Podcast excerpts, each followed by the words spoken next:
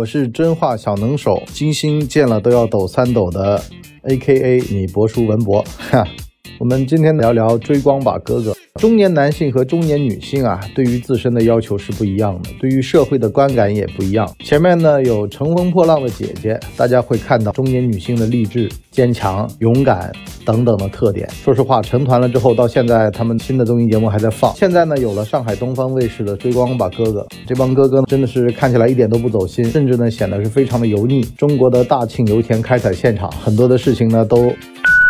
有一件事儿啊，咱们得这么说，中国的男女平等呢已经达到了新高度。首先呢，你让郑爽和金星在那点评这帮哥哥评头论足。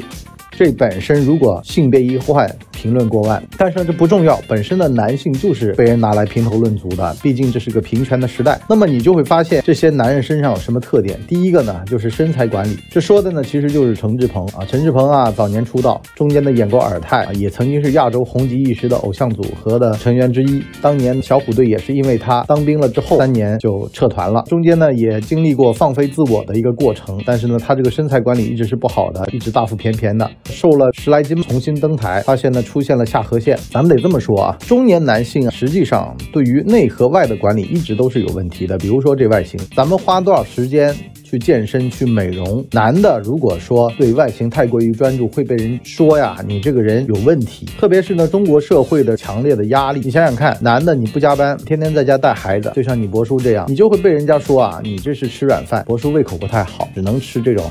但是你这话马上就变得不地道了。女性她有大把的时间，下了班你负责赚钱养家，我负责貌美如花，去趟美容院，去趟健身房，去打个水光针，各种各样都非常的常见。而这帮男明星已经是中国自我保养的顶级了，大部分男性做不到他们这样，山根整一下，下颌线修一下，打个水光针。等等的都没做到，这个已经中国男人的极限了。可是呢，在郑爽他们眼里还是觉得不够。你说，包括像冯唐二零一七年说的如何避免成为一个油腻中年男人，我就觉得冯唐挺油腻的啊。无论是说的话呀，做的事儿啊，就是给人感觉反正满脸写满了欲望。欲望其实就是贪嗔痴里面的这个痴。怎么这么对名利这么追求呢？说句实话，有的时候你冯唐如果说避免成为一个油腻男，你自己本身不太油腻，我们都还相信。可是你本身就满脸挂满了油腻，你以为？身材瘦就是不油腻吗？相反，有的时候我就觉得啊，那些满脸写满欲望的瘦子，比那些看起来憨厚的胖子更加的让人觉得难受，更加恶心。所以呢，身材这一块啊，我觉得中国男性没有必要去一定要说瘦到什么程度啊。毕竟这个年纪大了之后啊，有的时候你一瘦，反倒是看起来非常的刻薄。有的人他就适合胖点，有的人就适合瘦点。中国男性都已经沦落到被女性在那评头论足了。那么第二个就是业务能力，看杜淳在那跳舞和唱歌，唱的英文歌，唱的闹太。套一样的水准，跳的舞呢，就给人同手同脚的感觉。这事儿啊，性别一换，评论过万。张雨绮同手同脚跳舞，别人就觉得，哎呦，好可爱哦，哎呀，好飒哦。哎呀，就是真性情啊！中国版千颂伊。可是呢，到了杜淳，到了黄晓明这儿，那就是个教主，就是中年油腻男，就是业务不好，手脚不协调，漏短漏怯，丢人丢人现眼，就这样。为什么呢？因为那你是男性，你对于男性的中国社会的要求就是你要拿出成熟的东西上台，你不能在那儿瞎混。可是呢，对于女性不一样啊，混就混了呗。你看小姑娘多可爱，你看这这么把年纪了还这么憨厚。哎，性别一换，其实说穿了，好多时候呀，你男的在社会上的。要求就是比女的高，特别是业务能力这块，女的干部在那儿撒泼打滚。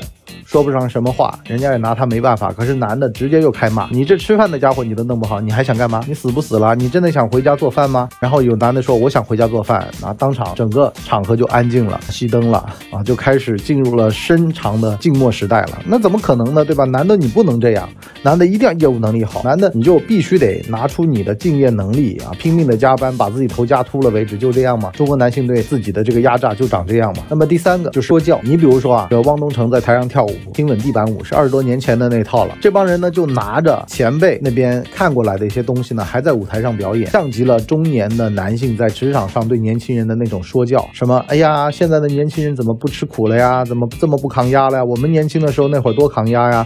我们那会儿怎么样？哎，你那会儿房价才多少钱？你那会儿你们上海的房价也就三四千吧？你看这会儿啊，买得到房子吗？我至于那么拼命努力吗？反正拼命努力了，还不是让你们还得起房贷，租得起你们要租给我们的房子，仅此。而已。所以呢，没必要了，奋斗的意义也不大了。那么再加上呢，时代也变了，好多的玩法呀，好多的跳舞的方式方法也变了。他还拿着二十多年前的东西在那显摆，所以呢，就会给你感觉非常的刺眼、辣眼睛。本来好好长得也还可以，保养的也还得当，可是呢，一张嘴好了完了啊，就跟冯唐似的，是吧？他这套鸡汤如果放在十五年前，我觉得大把的年轻人买单，说：“哎呦，你说的对啊，我们应该去油腻。”可是呢，到了现代的社会，哎呦。有什么好油腻不油腻的？挣了钱，你放屁都是香的；你没挣钱，你再瘦，你业务能力看起来再好，你都是一个辛苦的打工仔，仅此而已。所以呢，好多事儿啊，实际上咱们不需要用一个油腻的角度去看中年男人。其实这像极了你我的父辈，我们的父母当年从那么一穷二白的中国走过来，他们也成功的到达了彼岸。当你在嘲笑他们的时候，实际上你就在拿镜子看看自己。跳舞有杜淳好吗？你唱歌，你不是也是满口的大碴子英文吗？你如果说身材管理，你到了四十九岁，你还有陈志朋这么好的毅力吗？你如果说业务能力的话，杜淳那个舞蹈跟你在职场上划水有什么区别呢？二十多年前的舞蹈，它不是舞蹈吗？汪东城虽然表面上看上去年轻，可是已经三十九岁了呀。所以好多事儿已经过去了，它就过去了，也就是玩玩，在深夜喝醉了酒，在那儿痛哭一下，在那儿怀念一下青春，仅此而已。你把这些人放大了，放在舞台上凝视，这帮人已经是中国自我管理的顶级的男性了。哪个男的有这么大把的时间天天健身呢？啊，把自己练得这么壮呢？好了，上了台了，你才发现哦，原来当年的。霸道总裁明道原来长这么一个憨厚的样子，脖子短，头大，身材虽然练得很好，可是给人感觉还是一股油腻的味儿。其实不是油腻，是因为呢，本来这些人就是个电视剧演员，放在电视剧里面有各种各样的光板，有滤镜，有磨皮，在这都没有，都被你看上来了。而且呢，说穿了，中国的男性和女性真的不一样。最后，我想讲一个男女对立的问题，就是一直说什么中国的男性配不上中国的女性。实际上，你放眼世界，这个世界上哪个国家的男的有中国的男的那么吃苦耐劳，那么赚钱养家呢？好多国家的男的吃饱了就打老婆的呀，有很多的国家的男性到现在还非常的大男子主义啊，一生要生个六七个，你受得了吗？所以说穿了，还是因为这个日子太好了，人不懂得珍惜了，好吧？我们今天这集就先到这儿，感谢大家的三连和关注，拜拜。